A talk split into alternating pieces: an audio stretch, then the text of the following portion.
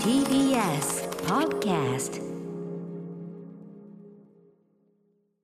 Ladies and gentlemen 早速ですが今夜のゲストをご紹介しましょう。スタンドアップコメディアン佐久柳川さんの登場です。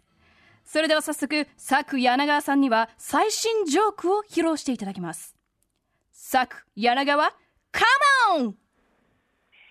はい、えー僕の住む、はい、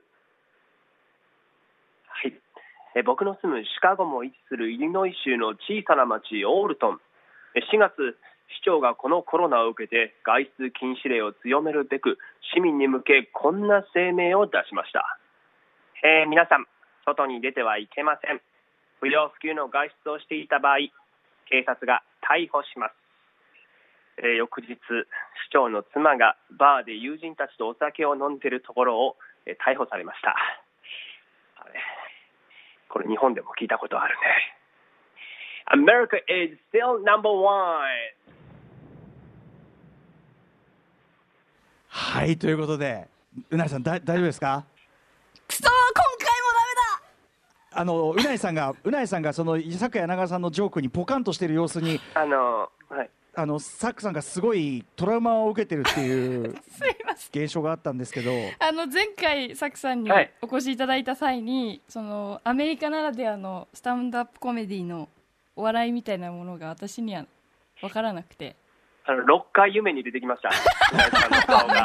うないさんうないさんが目の前でポカンとしてる様子が浮かんで6回出てきた。えダメ今、はい。で脳みそフル回転して聞いたんですけど。今でもその口調今ねあの市長の口調とかも含めてちょっとねあのはい。我が国のそのねトップの様子というのをまあパロディ化したわけですよね。そうなんです。こ実話なのでね、うん。これ本当にうんニュースとしても。こうやってせこうやってせあでも実話でもあるオールトンの。はい。あそうなんだ。本当にあったへえあ話で。じゃあやっぱそれがさらに分かってるとねっていうのもねありますよそうねか。そうですね。なるほど。こうやってね後から俺に口で説明されるサクさんの立場も考えてみろっていうね。すいません、うん。リテラシー低くてすいません。いやいやいや。いやいや、これはもう7回目があると思う。といったあたりででもね今日もねぜひお話を伺いたいと思います、行ってみましょう。昨夜長さんを迎えてのこの特集コロナ×シカゴイコールコメディビジネスの未来が見えるのか特集。昨柳川さん。よいしょ。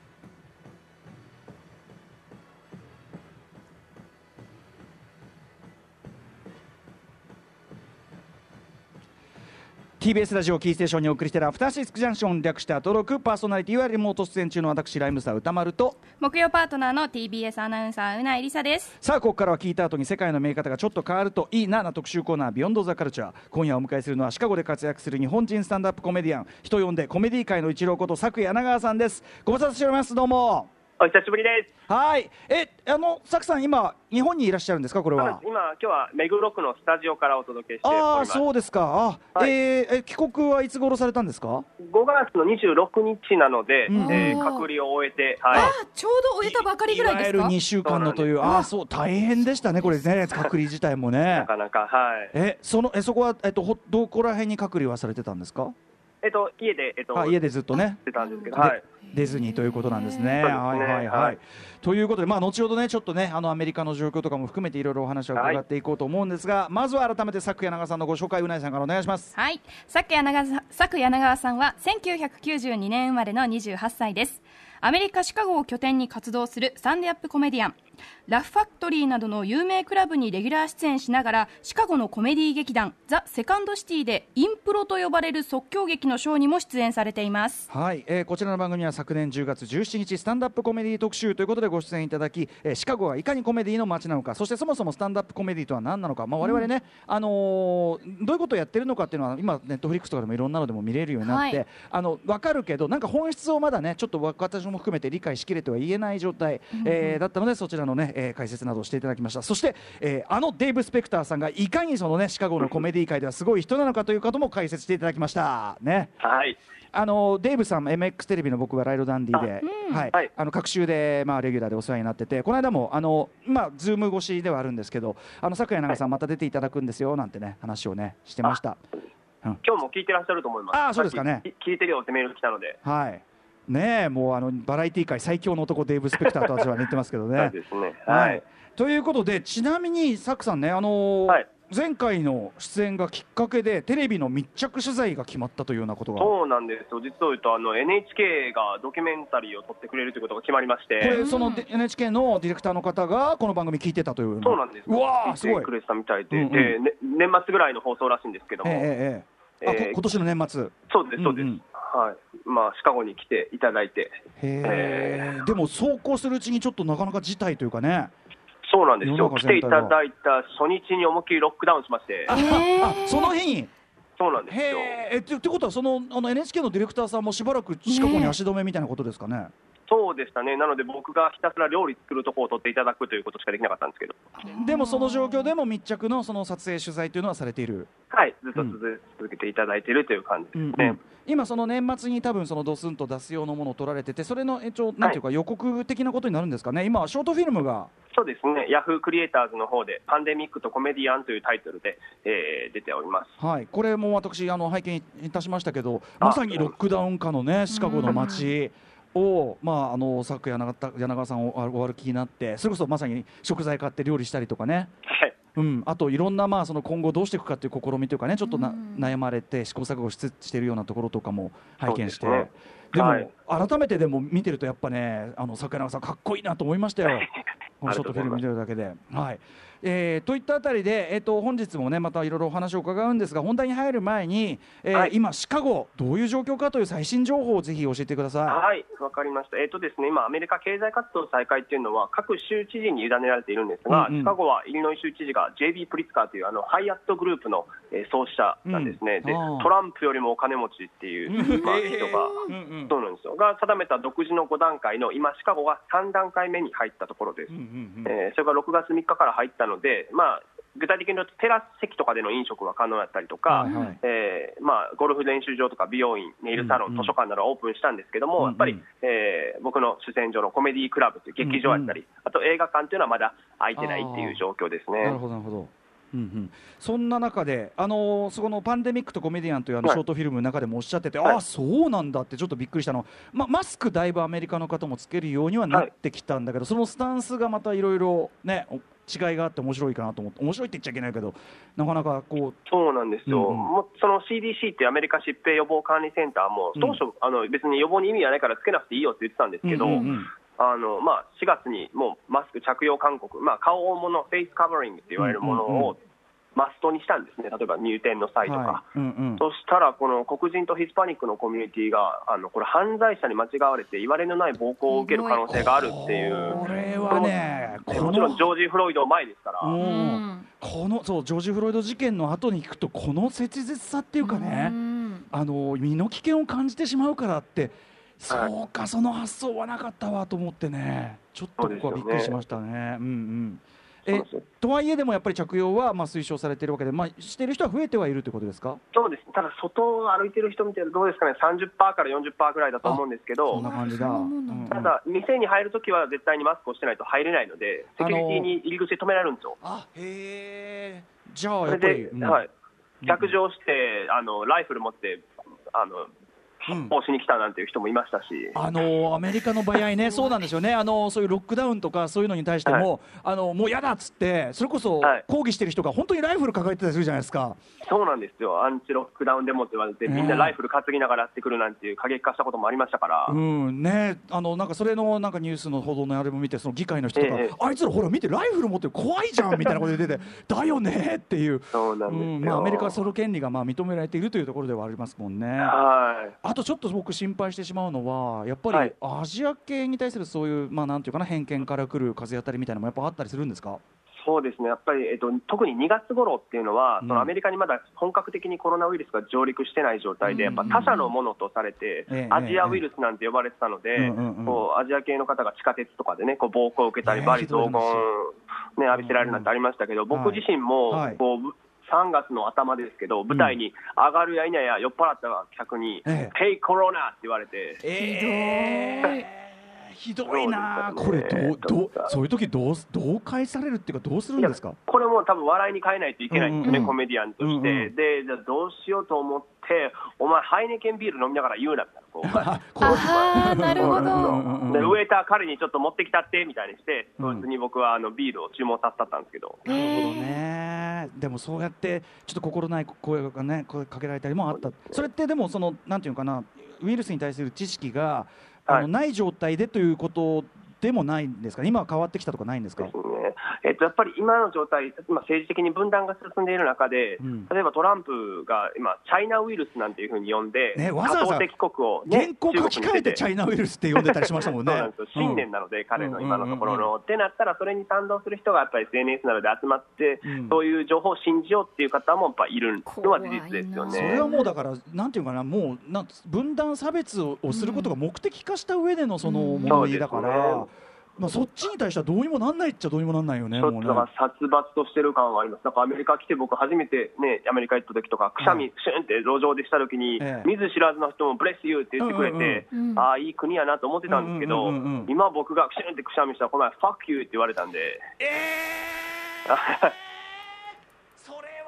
えー、ブレスがファックに変わる。もちろんね、その怖いと思ってる人の気持ちがわからないではないけども、はい。にしても嫌な世の中だな、ねえ。それはな。ですよ。まあでも日本でもこれ全然人のこと言えなくて日本ももちろんねあのうん。電車の中でそのなんかした人が揉め合ったりとか、確かに。ありましたね、もそういう事件、そうそう世界各国同じくそうストレスを溜め込んでしかもそこが自覚がなくてねあの防衛的になっちゃってっていうのはやっぱあるんだな辛い話だなこれな。そうなんですよ。と同時にやっぱ今アメリカといえばねもう日本でももう多く、えー、と報道されてますけど、はい。えーミネアポリスでのねジョージ・フロイドさんが、まあ、警察官にもう本当ひどい感じですよね形で、えーうん。まあ、もう殺されたって言ってもいいよな、うんはい。あの形になっちゃって、まあ、それで非常に、えーデモからのね抗議活動が広がっていますけど、そちらの感じシカゴはどうですか？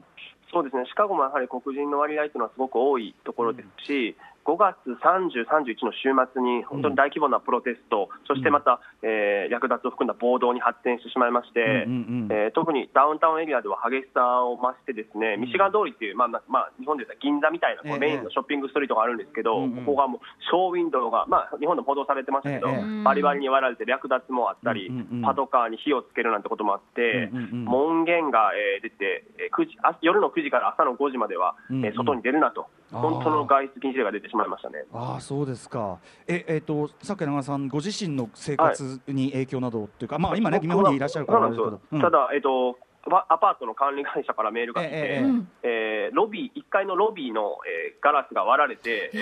ー。火災報知器みたいなのがこう、なんていうんですか、うんうん。は発動して、スプリンクラーがあって水浸しになってしまったから、うんうんうん。えー気をつけろと、いや、気をつけようないでっていう感じなんですけど、ねだって今日本にいるしね、えー、ちょっと気が気じゃないですねこれね。そうですね、っていう話とかも聞いて、まあ、一言ではないですよね、本当に。ねとね、だけどそのやっぱとかくその略奪とか暴動とかっていうようなところをクローズアップされがちだけどやっぱりそのえ根本にあるねその問題に対するそのみんなの問題意識、要するにその略奪する人っていうのはもちろんねよろしくないっていうかもうそれをやる気でやっちゃってる人たちだけど、当然そのあのなんでそういう抗議活動が広がってるかって根本のとこっていうのは当然ありますよね。そうですね、本当にそれはあるかなと思います。うん、はいに日本だとねなかなかちょっとそこが実感しづらいせいもあってちょっと、はいはい、ねあのー報道的には怖いわねで止まっちゃってる人も多いと思うんだけど、なるほど、なるほど、はい。そうですよね、なんかブラック・ライブスマターっていう、ね、運動に関しても、やはり初めて出てきた2014年のことですけれども、うんうん。それからやっぱそれはやっぱ歴史が積み重なって、差別とか、そういう迫害の歴史が積み重なって、今にこう至ってる部分もあると思うので、いやーねでもうたくさんだっていうかしかもそれがあのあんだけ生々しい映像で昔はだからこれが要するにもう見えざるところで山ほど繰り返されてきたんだっていうことに想像を至ると本当ゾッとするっつうか。そうですね、本当に、だからやっぱ SNS で普及、一瞬で普及できるようになったので、それはまあっていうところはあるのかなと。ね、進歩ではありますけどね、泣き寝入りではないというところはね。でもそのマスクをそのするだけで身の危険を感じるその層の人たちがいるんだっていうことが本当にこんなに身にしみるとはっていう感じでだからそこは本当にはいあのサクさんのそのお話を聞いてあそうかという部分もありましたそのマスクの話とかで。なるほど、なるほど。うんさあといったあたりで、えーまあ、シカゴの状況を、ね、伺ったわけですけどそんなシカゴの街で今コメディビジネスはじゃあどうなっているのかエンターテインメント界のお話、えー、昨夜長さんに改めて詳しく伺っていきますよろしくお願いしますよろしくお願いします。After Six Junction. 時刻は8時16分です。アフターシックスジャンクションはい、えー、パーソナリティの私ライムスター歌丸です。そして木曜パートナーの TBS アナウンサーうないりさですさあ今夜はシカゴで活躍するスタンドアップコメディアンの佐久柳川さんにコメディの聖地シカゴの今とスタンドアップコメディの未来について前後編で解説していただきます。前半のテーマは新型コロナでコメディはどうなったそして後半のテーマはブラック・ライブズ・マターと今のコメディアンにできることについて伺っていきます。それでは前半参りましょう。新型コロナでコメディ界はどうなった？はいということでいろいろとちょっとですね確信に迫る前に、えー、と大前提としてやっぱり改めて今日初めてね聞かれる方という方もいらっしゃるかもしれませんので、えー大前提を、えー、とちょっとおさらいとして伺っていきます。改めてスタンドアップコメディもう毎回すみませんね日本に来るたびに 毎回ね聞かれて大変だと思うけど改めてスタンドアップコメディとはどういうものなのか、えー解説お願いします。はい。まあ、簡単に言うとですね、えーコメディアンがマイク1本で舞台に立って喋、えー喋るという、まあ、芸能なんですけれども、えーまあ、僕が、えー一番の魅力だなと思うのはですねコメディアンが自分の視点を笑いに変えて、うん。えー伝えて、まあ、たとえ意見の違う人も笑かすというところなんですよね。うんという表現の芸能で、えーまあ、コメディアンは自分で脚本書いて演出をしてで、えーまあえー主主人公として喋るので、うん。脚本、演出、主演の3つの能力を、うんうん。えーまあ、求められていることから、スタンダップコメディアン出身の人がそのまま映画とか、ね。えーそういった道に入っていくというところです、いやもう我々がそのコメディ映画というかなコメディ映画に限らなくですねもう今シリアス映画に進出しているような人も含めてあのアメリカの俳優さんでスタンダップコメディ出身者もうめちゃめちゃ多いっていうかそうですね。ね。この人もこの人もって感じですもんね。うん。はい。で特にやっぱりシカゴっていうのはもうコメディのもうものすごい盛り上がってる街だということですね。はい、あの先ほどもかかっていましたけど、ブルース・ブラザーズも、えーまあ、ジョン・ベルーシはシカゴ出身なんですけれども、えーまあ、とあの本当にコメディの聖地と言っても過言ではないと思います。うん。うんで街中の至る所で毎晩毎晩スタンダップのショーもありますし、うんうん。もう2、30本は、えー毎日やってると思いまうんうんす。でやっぱりシカゴのコメディって、えー、と有名なので、全米から観光客が訪れますし、うんはい。もう本当にあの生活の一部となっているというイメージですね。うん。そうですね。専用劇場で、えー劇場コメディクラブというより劇場でやるショーももちろんあるんですけれども、それだけではなくて最近熱いのは、うん。コメディアン自身が自分で、えープロデュースして例えば、まあえー場所を借りて、えープロデュースするっていうこれインディーショーなんて呼ばれるんですがあこれも熱いんですよね。ーあのそういうあの普通のスタンダップコメディの劇場っていうのはあのよく映画とかでも出てきますけど、うんうんこうテーブルがあって椅子があってみんな見てて、はいお酒とか飲みながらわははっとこうやってでいろんな人が出てきてこう喋ってみたいなねね。感じですけど。ジョーカーが死ぬほど滑っていたところああ。そうそうそういうところですよね。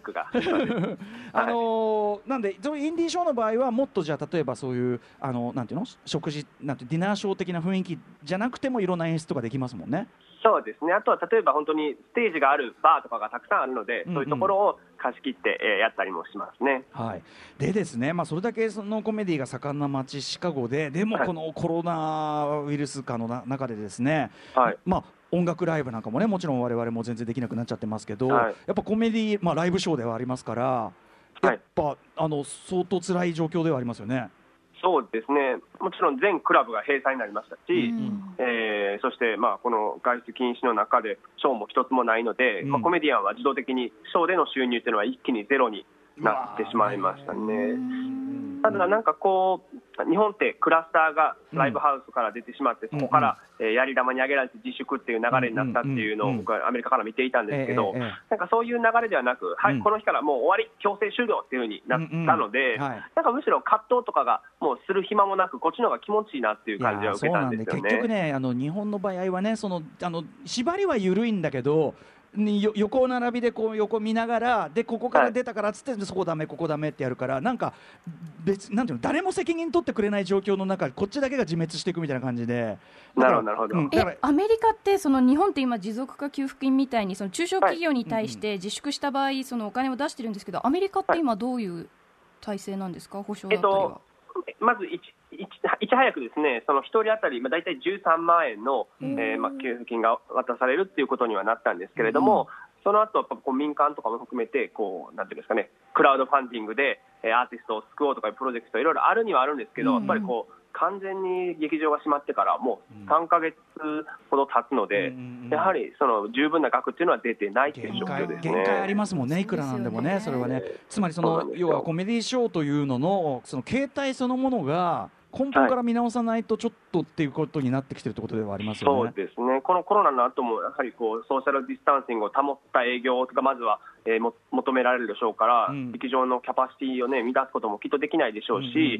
そのコメディクラブでのショーということ自体が、これは元に戻らないだろうねっていうのをコメディアン同士も喋ってるんですね。えーシカゴの巨大な文化がってことですよね。ですね。でもなんかこれって歴史的に見ても、うん。例えば1929年に、まあ、あのうん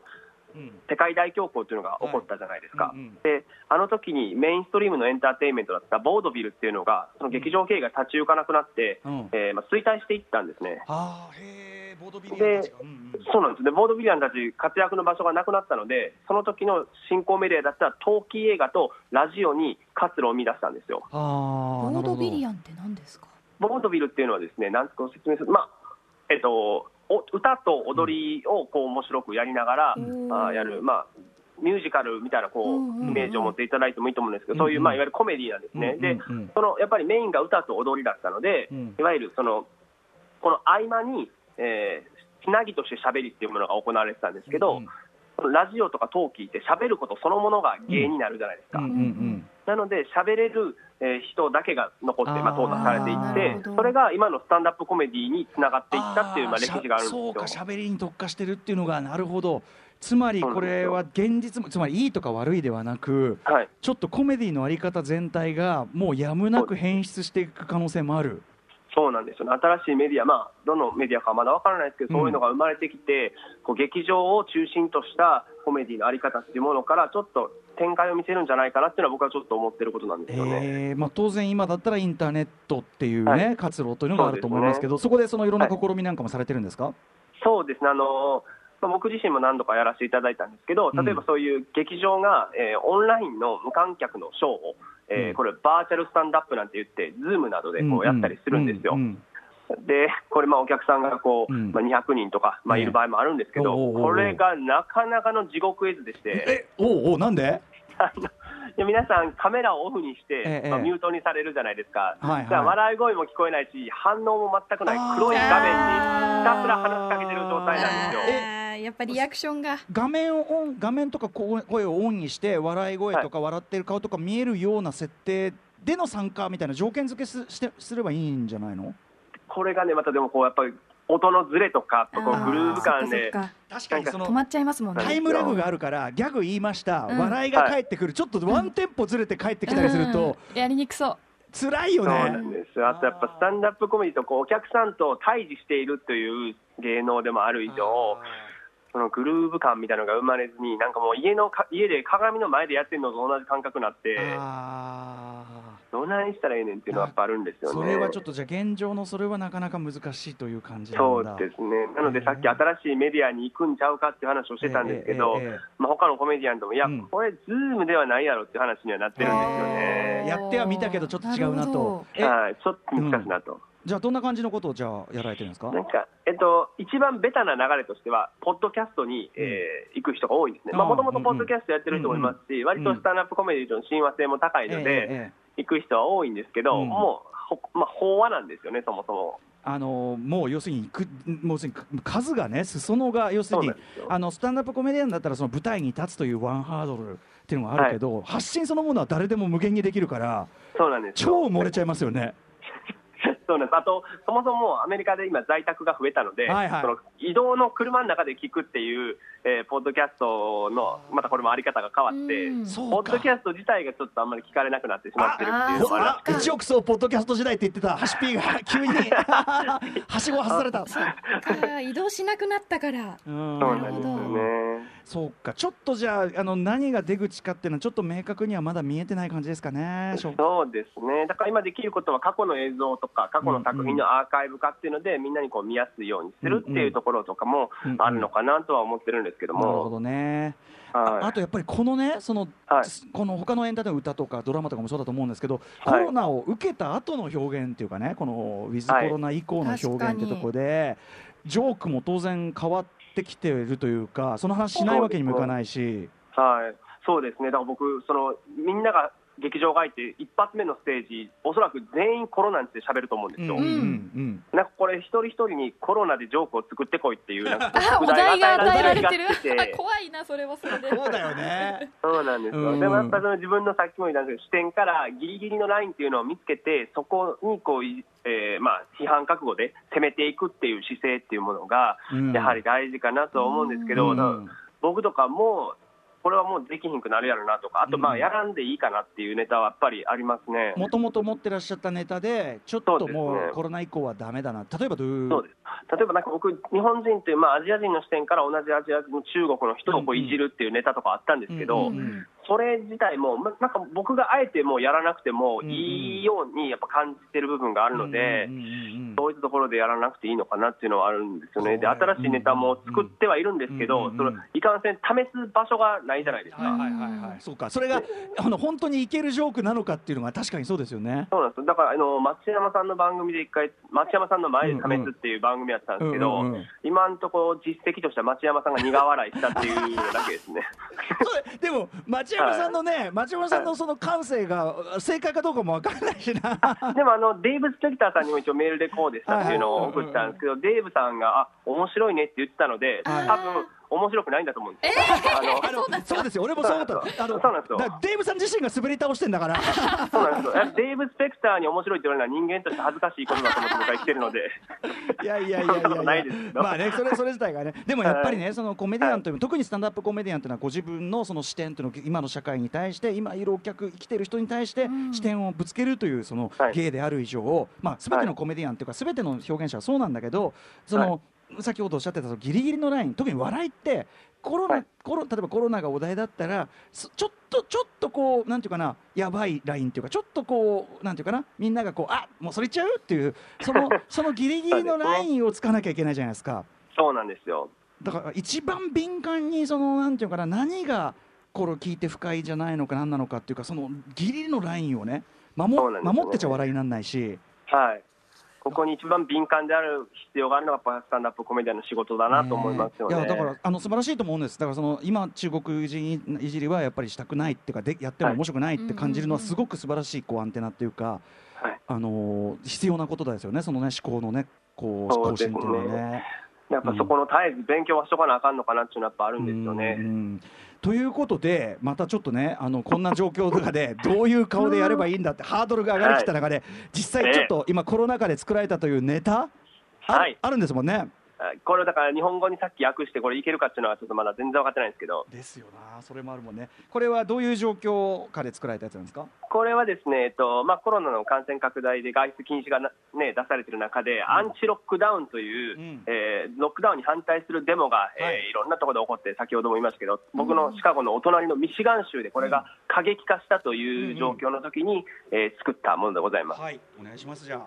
はい、えーまあ、僕は思うんですけど、政治参加っていうのは、まあ、ある種、これ、子育てと同じ気がしてるんですよね。というのは、放放っておいては育たないし、でもそれでは育児放棄と同じやなという気もしてるんです。で、たとえ手塩にかけて育てても、時にリーダーが、ね、消毒液を注射しろなんていうことも、まあ、あると思うんですけど、それでも関わることは諦めちゃいけないと思うんですが、一つはっきりしているのは、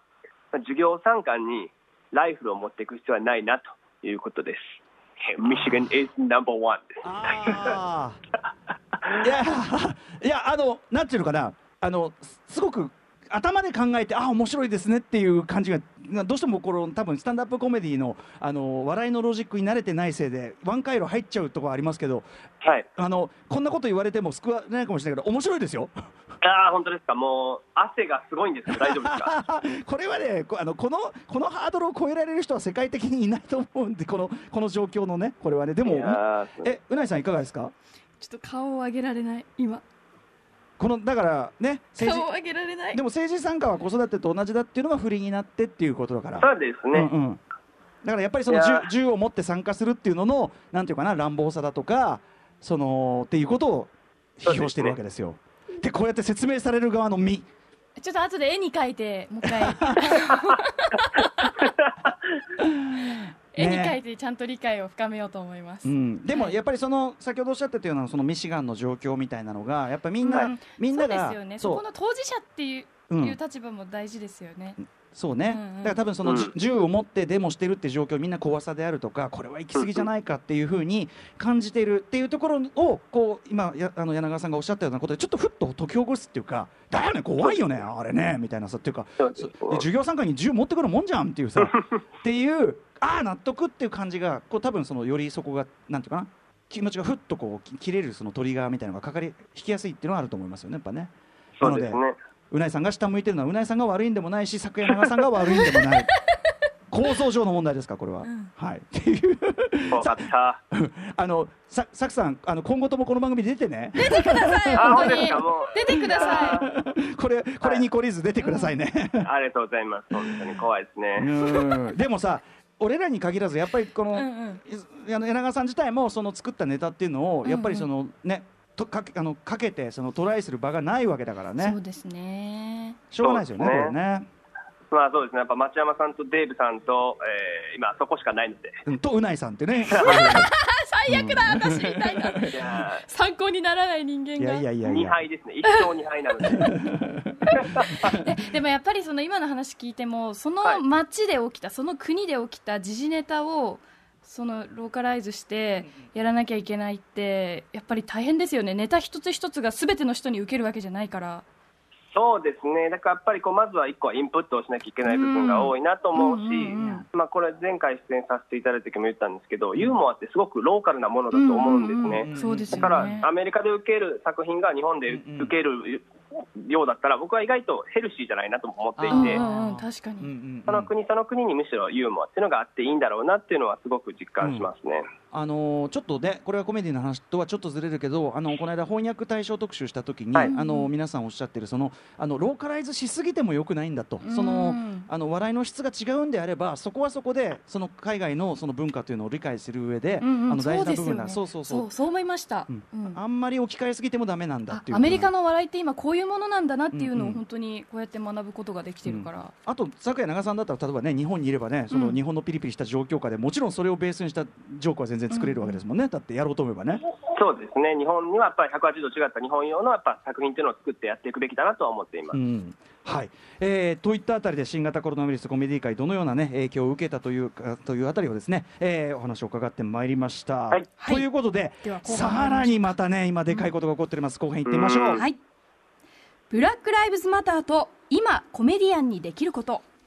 はいということで冒頭でもね、えー伺いましたが今そのなんていうんですかその差別に対し反,、えー、と反対する、えーその抗議活動みたいなところ、えーはい。ねまあシカゴでもこういうふうに、まあ、広がっているということですが改めてちょっと,、えー、とサクさんの視点から今回の件、はい。えー、とかご解説お願いできますか？そうですね、やっぱえっとミネソタ州のミネアポリスというところで、黒人の、まあ、ジョージ・フロイドさんという方がね、偽札を使用したっていう通報を受けた、まあ、警官が駆けつけ、白人警官の、えー、長瓶という、まあ、人がですね無抵抗のそのフロイドさんの首に8分間にわたって膝を押し付けて、うん。まあ、死なせたという事件が起こってしまったんですが、その際にフロイドさんが、ね、I can't breathe、つまりうん。息ができないと発したということがうん。日本でも報道されていると思うんですが、まあ、これがスマホで撮影されて世界中に波及すると、えーまあ、たちまち抗議運動に発展し、でちなみにこの I can't breathe, breathe っていうのは、うん。2014年ニューヨークで同じく黒人のエリック・ガーナーっていう、うん。まあ、青年が白人警官に窒息死させられた際に発した言葉とされてて、これが一つ、ブラック・ライブズ・マター、いわゆる黒人の命も大切だという運動の一つの合言葉になったんですよね。呼吸ができないっていうだけではなく、生き生きと暮らせないよっていうダブルミーニングもあって。なるほどなるほど、うんうん。そうなんですよ。でやっぱでもこうした白人警官による黒人の殺害っていうのは、うん。まあ、暴力も含めてですけど、アメリカでしばしば問題となってたってことが背景だと思うんですけど、うん。まあ、僕の視点をちょっと混ぜると、はい。こん今回、まあ、このもちろんこの事件が契機とはなってると思うんですけど、まあ、コロナによる失業率の拡大、今、全米の6分の1とも言われてるんですね。うんうんとあとは経済的困窮、それから先行きの見えない不安、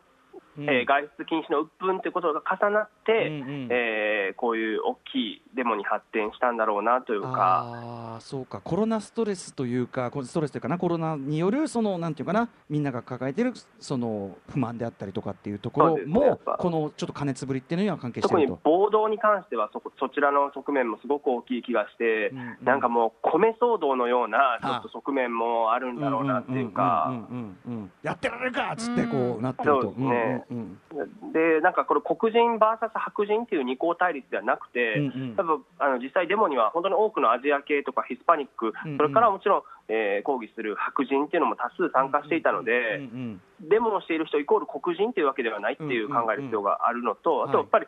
略奪って全く今回別の問題だと思うんですよ。うんうんうん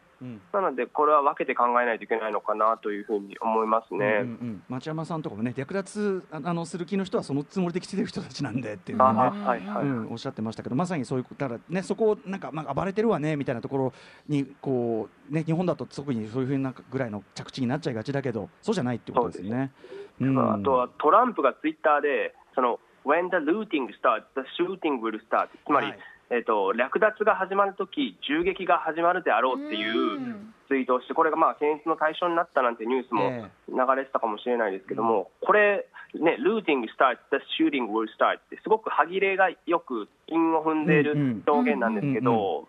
これって実は1967年のフロリダでの暴動を受けての死警察の、長官の演説の踏襲なんですよ。はい、うんうんうんなので、こういうところで、えーまあ、本当に、まあ煽るじゃないですけども、うんうんうん分断を煽って、なおかつそこの信じたいものを信じさせて、その人たちが結束を高めていくっていう、うんうん。えー一つのポピュリズムの表れなんだろうなっていうのは感じましたね。さすがにねその発言に対してもさらにみんな怒って怒る人のまたはいの人たちを怒ってテイラーする人がね、うんすすすぐリアクションしたりとかいろいろありましたけど。あのどまそのいわゆるこう街の人というかねその人々デモに参加してなくてもどうどうですかねそのあの今の状況に対して皆さんどうお考えだったりするのかしら、まあ、それぞれではあると思うんだけどもそうですね。た例えばその、まあ、僕の周りのコメディアンたちは、うんうん。もちろんおおむね賛同する人が多いんですよね、この差別というものに対して、うんまあ、それを是正していこうということで、うんうん。でまあ、あの日本でもあありましたけど、インスタグラムに真っ黒のこう、うんうん写真を上げて、ハッシュタグブラックライブズマターとか、ねブラックアウトチューね、やってましたけど、そういうような状況もあるんですが、例えばシカゴで一つ動きとしてあったのは、はい。えっとえーまあ、僕、1回ぐらいしか共演したことない方なんですけど、うんうん。いあの1回、えうん。ー共演した人が、このデモで参加したときに、うん。警察官にえー取り押さえられて、うんうん。えー連行されて、いわゆる行方不明になってしまったんですよ。えー、怖い、うん うん。えーそれで、えっと、それに対して彼を探そう、彼を救おうっていう、うんうん。それこそファンドレーザーみたいなのを立ち上げて、コメディアンたちがこうみんなこうサポートをしたっていうのがありましたけど、無事に見つかって。ああ。よかったですね無事だったのね。無事で、そうなんでですよ。っていう、まあ、事件も、事件というか、まあ、動きがあったっていうのはありましたね。これでもはい。コメディ的にねどうこうアプローチしていくかっていうのも難しいとこですよね。ちょっと要するに笑いごっちゃないっていう。うんそうですよね、まだちょっとこれを、えーまあ、舞台もそうそもそもまだなないですけど、うんうん。これをなかなか、えー笑いにしてる例っていうのはあんまり見ないですけど、うんうん。ただやっぱりこう僕はアジア人の視点から見ると、うん。やっぱりこのこれまでアジア人って、まあ、そういう差別に対してとかうん。声を上げてきた歴史も一応あるにはあるんですけど、うんうんうん。それはななんうんうん。なんとなく声を上げない、うん。えーいわゆる従順でおとなしい市民という、うんうんモデルマイノリティという言い方を冷戦期からされてきたっていう歴史があるんですね。うんうんうん。でなんかこうどどっかこう蚊帳の外っていう感覚を持ってる人も結構強い中で、うんやっぱこういうふうにさっき、ね、コロナで差別されてたっていうところも重なるしちょっとこのなんか黒人のこの差別っていうものをももっとこう親近感を得られるチャンチャンスなんじゃないかなっていうのも思ったので、だから、らだからラッシュアワー4作ったらええんちゃうっていう僕よく言ってるんですけど。今こそ、はい。うんうんうんうん。クリス・タッカーとねあのジャッキー・チェンがねジャッキー・チェンがうんうん。コンビでっていうのはよくやってますけど、確かに。そうかそうか。だから要はそうかこのタイミングだからこそ要するにアジア人の置かれてる立場っていうのがちょっと微妙っていうか難しいある意味言っちゃえば微妙っていうか難しい立場っていう部分はあると思うけど故に入れることもあるっていうかコメディ的には。そうですね、やっぱりそのアジア人の視点っていうものをどう届けるかっていうのはみんな考えてるんだろうなとは思うんですよね。うんうんうん、という意味ではやりがいはある状況なのかな、ね坂山さん的にはね。はい、うん、あとそのこの状況下そのスタンダップコメディアンができることコメディアンとしてできることみたいなことって考えていらっしゃいますか？そうですね、なんか結構いろんなところで、いや、こんな時こそ笑いが必要だみたいなこう言説があるじゃないですか。うんうんうんそれはもちろんコロナの時もこの BLM での混乱でもあったんですけど、うんうんうんなんかそれを聞くたびにちょっと僕自身は、んっていう違和感があってなる、ほど。それを当事者の人の、ね、気持ちとか、直接知らない中でそういう言ってしまうのって、暴力的なんじゃないかなっていうのもまたあるんですけあどー、そっか。うんうんうんただ、一つ思うのは、とやっぱり今、これだけアメリカで分断が可視化されてしまっているときに、はいさっきも言ったんですけど、こうスタンダップコメディっていうのは、こううん自分の視点を、たとえ意見の異なる人にも届けて、それを笑いに変えるっていう、うんうんえー芸能だと思うんですね。うんうんうんなので、その対話のきっかけになる気がするんですよね。あの要するに立場違くてもわつい。笑っちゃってっていう時点でちょっと要するにその相手の言ってることに笑っちゃった時点で一個心開いてるとも言えますもんね。あのコミュニケーションが成り立ってるっていうかね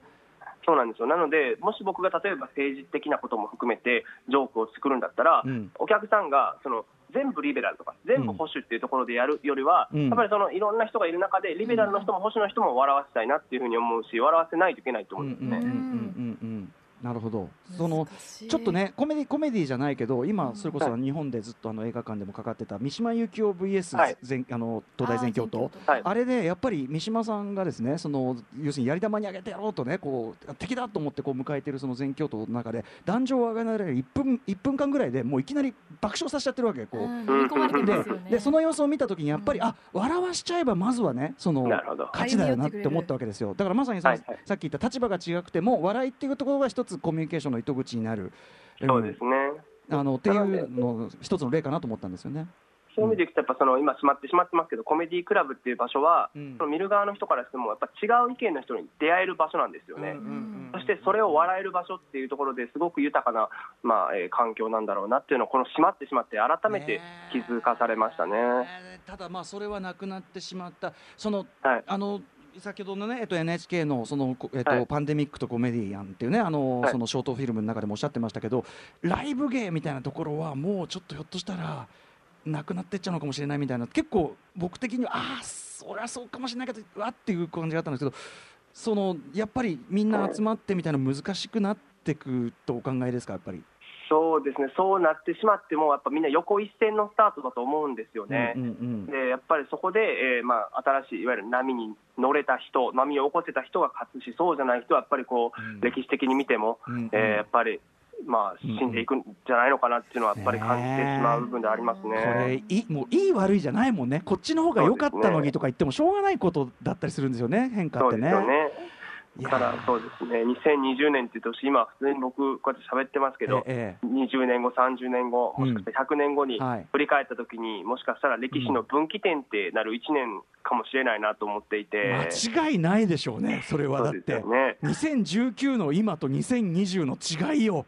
ね。本当にね。ねえだって今頃もうオリンピックに本当に日本だったら盛り上がってた中でね。もう全くそんな気配なくそれどころじゃ2020ね年ですからね。ねあのどこまで延期するんだっていうのがもはやメイン話題ではないぐらいの感じだからね、うんもはやね。うんうんそうですよね。まあでもそれはでもあれですかやっぱコメディアンとしてその表現者としてやっぱりやりがいを感じる部分でもありますよね。そうですね、だからこそ、やっぱ今感じてることっていうものを、えー自分の視点から、えーまあ、総括する意味でも、なんとかこのネタにして届けたいなっていう気持ちがあるんですよね。うんそんな中で、えー、と昨夜長さん、えー、と以前からちょっとあるアイデアを温めてて、まあ、このタイミングだからこそということで、ある計画をに着手されるというようなことを。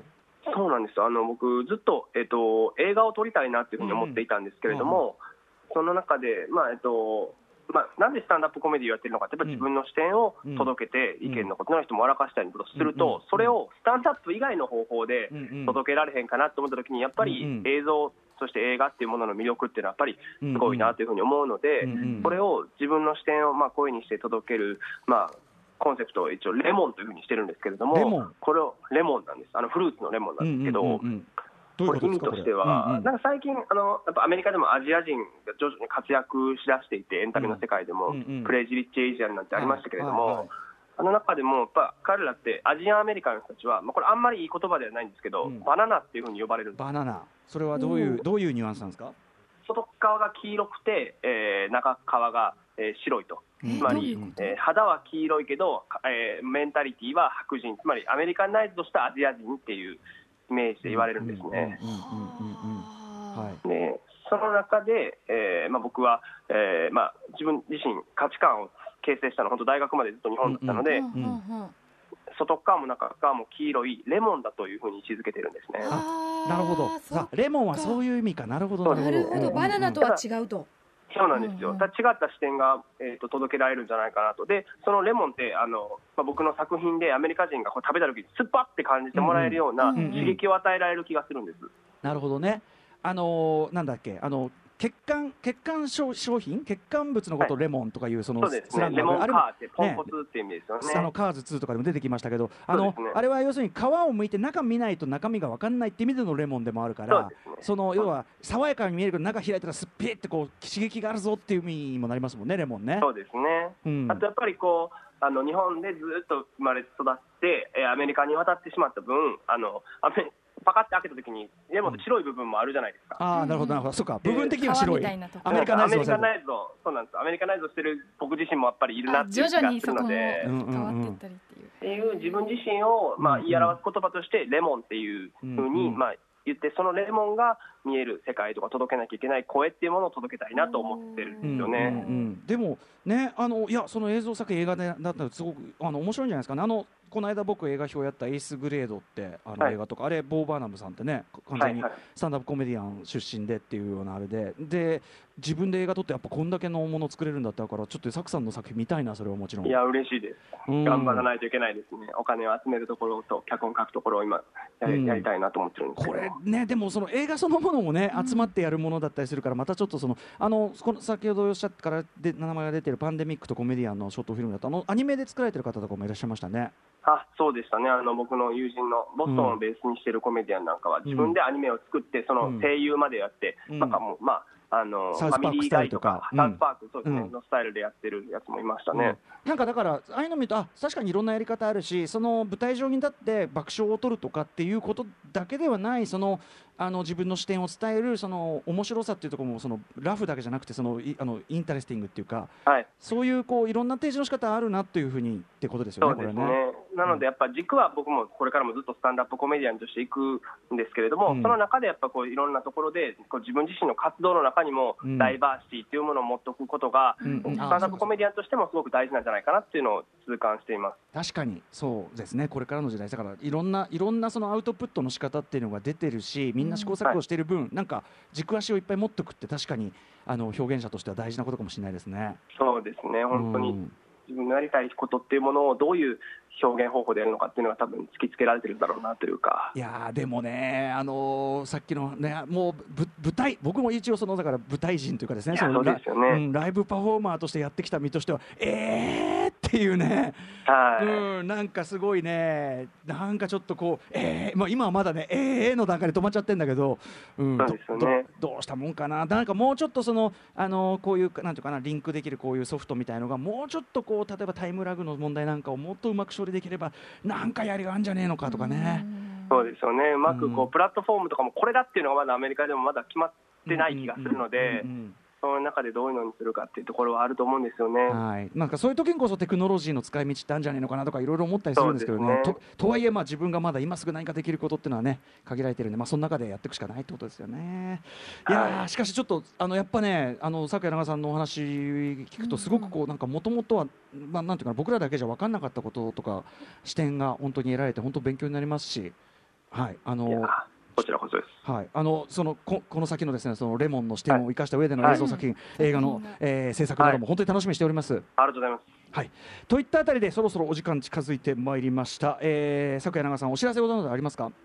えー、とそうですね。今、えーと、スタンダップコメディを通して見えてくるアメリカの社会という連載をですね、うん。えー日刊再造の方でしております、あのうん。作品を、ネットフリックスなどで見られる作品を通して、うん。えーどうやって、えーまあ、まず見るのか、そしてそれでアメリカの社会どうなっているのかということを、うんうん。えー書いているよつもりです。はい。であとは、えー僕自身も、えーポッドキャスト、日本語で、えーアメリカのニュースを伝えるという、うん。えーものをやっておりまして、YouTube で、えー Saku's Radio と調べていただくと出てくると思います。 Saku's Radio。Saku's Radio。ね Saku's Radio。そう Saku's Radio ですはい。はい、うんであとは、えーそうです。先ほど言った NHK の密着ドキュメンタリーがですね、まあ、おそらく11月から12月頃に、えー放送されるだろうということなので、うん。もう本当に僕も本当ドキュメンタリーなので何が起こるか全く予想もできてないですし、でもある意味ドキュメンタリーとしてはすごくこれ言っちゃう不謹慎な言い方だけど美味しいですよね。だって まさにこのさっきおっしゃった時代の転換点にうん。コロナ立つ禍でのね。うん